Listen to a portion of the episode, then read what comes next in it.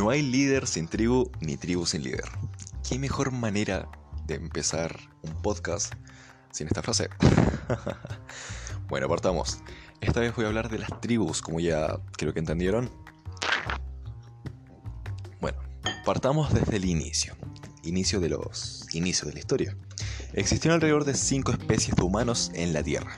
Homo sapiens, Homo erectus, Homo neandertal, Homo habilis y Homo fluorensis. ¿Por qué el Homo sapiens sobrevivió y los demás perecieron a pesar de que los Homo neandertales eran más grandes y con mayor cerebro, mayor capacidad físicas? Por el lenguaje. La comunicación fue crucial a la hora de sobrevivir de los sapiens, porque en vez de decir cuidado con el tigre, podían decir, hey, ten cuidado con el sol, o sea, ten cuidado. Con el sol en su punto más alto, vi un tigre en el lago, lo cual nos permitió regruparnos en tribus. La comunicación fue clave en esto. Bueno, eh, también hay algo que hay importante destacar, que a día de hoy todas las personas formamos parte de una tribu, tanto somos seguidores como líderes. Tribus. Religión por ejemplo. La religión es una tribu. Partidos políticos es otra tribu. Fan de deportes, otra tribu. Emprendedores, otra tribu. Fitness y así sucesivamente. Hay algo llamado nicho, que es algo similar, pero eso ya es otro podcast, otro tema, otro cuento. Ahora quiero saltar algo más más interesante, algo mucho más sabroso, que serían Nueve secretos no tan secretos. Anótenlos. Punto 1. Crea una idea en común. Una tribu es un conjunto de personas conectadas por una idea común. Debe de contar en tu equipo con personas que crea una visión común. Entonces, en otras palabras, Google. Google me encanta porque creo que todas las semanas, los jueves, hacen una reunión, ¿ok? En donde todos los empleados tienen la oportunidad de ir a presentar un proyecto que ellos, bueno, ellos han armado. Cualquier proyecto. Y cualquier empleado. Puede ser tanto el que hace el aseo como el community manager, el CEO, eh, los programadores, el equipo marketer, cualquier departamento, cualquier empleado. ¿Ok? Muy importante tener una idea en común. Y la idea común acá sería la innovación.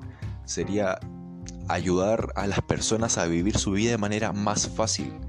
O en otras palabras, entregarle más tiempo a las personas al optimizar las tareas innecesarias, se podría decir. Segundo, transforma tu equipo. Genera un sentimiento de búsqueda y crecimiento. Ayuda a que cada persona de tu equipo pueda crecer y transformarse. Me trae mucho a la cabeza esto eh, Carlos Muñoz, un experto en negocios, y visionario también.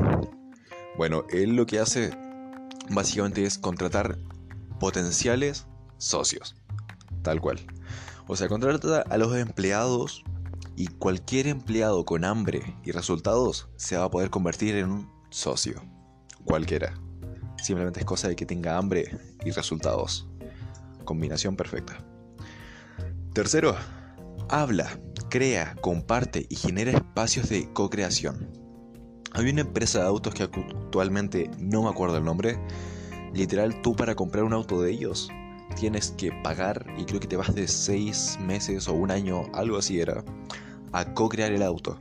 Entonces, cada vez que el auto, bueno, falle o lo que pase, tú vas a estar capacitado para repararlo. Porque tú has construido el, el auto realmente, con todo el equipo, claramente pero has estado ahí y te han enseñado y todo. O sea, te vas a un año y tú construyes tu propio auto. Increíble esto. Punto 4. Honra el legado y la transparencia. Haz que tu equipo sienta que las consecuencias de sus acciones crearán un futuro trascendental y merecedor de su esfuerzo. En otras palabras, no sean como Steve Jobs y el iPhone. ¿Quién creó el iPhone? Todos dirán Steve pero la verdad es que hubieron casi mil personas a través de este proyecto. La idea es que tus trabajadores sientan y sepan que van a marcar tendencia, van a ser recordados también. 6. ¿Cierto? Sí, 6. Mantén la llama. No des por sentado ni dejes a tu equipo abandonado. Comunícate, sé transparente y mantén al equipo ilusionado. Debes fortalecer tu liderazgo. ¿Cómo ser un líder? ¿Qué hace un líder? Y todo eso es materia para un podcast y más de uno diría completo. O sea, puedes hacer un libro y de hecho hay un libro de ello, de Daniel Goleman, Cómo ser un líder. Me encanta, es uno de mis libros favoritos. Creo que ya lo he leído alrededor de cuatro veces. Voy por las quintas, creo. Algo así. Bueno, séptimo punto, sigamos. Muévete. Genera un movimiento constante. Convierte el salir de la zona de confort en un hábito. O sea, es muy importante esta palabra, hábito. La vamos a sacar más adelante claramente. Pero bueno, si tú sales de tu zona de confort constantemente, ¿por qué constantemente? Porque tu zona de confort, a medida que salgas de ella, se va a ir expandiendo. Y es muy importante esto, que entiendas que tu zona de confort no es algo estático. Cambia, crece, evoluciona, se desarrolla igual que tú. Entonces, debes crecer y salir de ella constantemente. Ejemplo, un conferencista. Al inicio parte súper, súper nervioso al dar una conferencia de 100 personas. Al cabo de unas 50, 60 conferencias, las conferencias de 100 personas o menos las da de manera natural, relajada, fluida. Ese es el momento, yo diría que un poco antes también, para dar una conferencia de 500 personas. Que se note el cambio. Y él otra vez, aunque sea conferencista, le va a dar ese, esa sensación de nervios, todo lo que tú sientes. Ya cuando te vayas acostumbrando, subes a una de 1000 y luego 3000 y así vas subiendo, siempre saliendo de tu zona de confort. Mientras más salgas, más creces, más evolucionas. Número punto 8 o número 8. Diviértete y fluye. Que el disfrute y la alegría se conviertan en una bonita obligación, responsabilidad. Busca el estado fluir. En español, fluye con lo que fluye. No lo diré en inglés porque realmente es pésimo. Estoy aprendiendo. Tranquilos. Si tú fluyes con lo que fluye, vas a crecer, vas a desarrollarte mucho más rápido. Jamás te detengas. Fluye con las... Fluye con lo que te pasa, fluye con la situación. Cada problema es una oportunidad para fluir de una manera distinta. Lo que hay una persona que lo explica muy, muy, muy bien. Se llama Ernest Drift más conocido y anteriormente llamado The Fitness Boy, pero en su evolución cambió la imagen y ahora es Ernest Drift, podrían buscarlo. Bueno, punto número 9, promueve el apoyo mutuo. Una tribu es una familia. Nadie está jamás solo. Es muy importante sentirte en familia, sentirte apoyado, sentirte acompañado. Porque esto realmente te hace estar más motivado, te hace trabajar mejor, te hace trabajar más aún así. Si tú sientes que tu familia es tu empresa o tu equipo de trabajo son tu familia, lo vas a dar todo. O sea, si literal la empresa te pide más porque estás en quiebra o van en caída o no están pasando un buen momento, tú lo vas a sentir mucho más personal. Lo vas a tomar por familia y vas a trabajar más y mejor.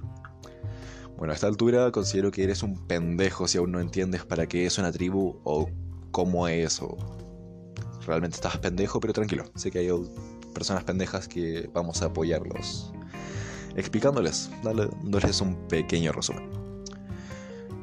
En los negocios hay tribus. Cada persona, cada audiencia que tengan es una tribu. Si es un negocio para vender, necesitan tener audiencia. Liderar. No hay líder sin tribu ni tribu sin líder. Para que haya un movimiento, alguien lo debe guiar. Y ese es el líder. Pero lo mismo, el movimiento es la tribu. Si tú no mueves personas, tú no mueves tribu, tú no mueves... Si tú no generas un movimiento, de partida no eres líder. Y no estás liderando ninguna tribu. Esta frase que he repetido más de tres veces es de Seth Godin esta persona es el marketer, para mí, número uno. Bueno, él realmente se define como profesor lo entenderán porque cuando escuchen el podcast de Sámano, que es el socio de Carlos Muñoz. Ok. Ok, el otro, valor.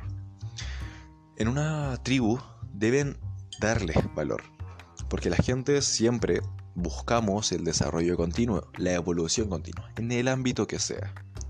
Entonces, identifiquen una tribu y aporten valor masivo, sin parar, siempre, valor, valor, valor. Ok, pero dices, ok, no, no tengo tribu, no soy parte de ninguna tribu ni lidero ninguna tribu, no te creo. Simplemente no lo has pensado y no has entendido que es una tribu. Porque tener una tribu o ser parte o liderar una tribu es una necesidad humana. Es así. Para sobrevivir, para desarrollarte, para tú estar bien, tienes que tener una tribu. Más que tú tener, debes ser parte de esta tribu o de cualquier otra tribu. Supongamos los futbolistas son una tribu. Y si vamos más allá, el emprendimiento, los emprendedores son una tribu. Las madres emprendedoras son una subtribu, o sea, son un subnicho, también se puede llamar. ¿Ok? O es una tribu, parte de un subnicho. Ahí sí se entiende. Ya, ahora el resumen, que es súper importante porque todo lo que he hablado lo he resumido en cuatro simples puntos o pasos. Número punto uno, o punto uno, ya se que me equivoco, los nervios. Bueno, identifica una tribu homogénea. Punto número 2. Resuelve los problemas con tus clientes sin costo. ¿Ok? Es súper importante esto. Sin costo. Punto número 3. bueno, regala o difunde, aporta valor de... Bueno, punto número 3. Publica consistentemente. Debes aportar valor de manera consistente y consciente. Debes alimentar a este monstruo llamado tribu.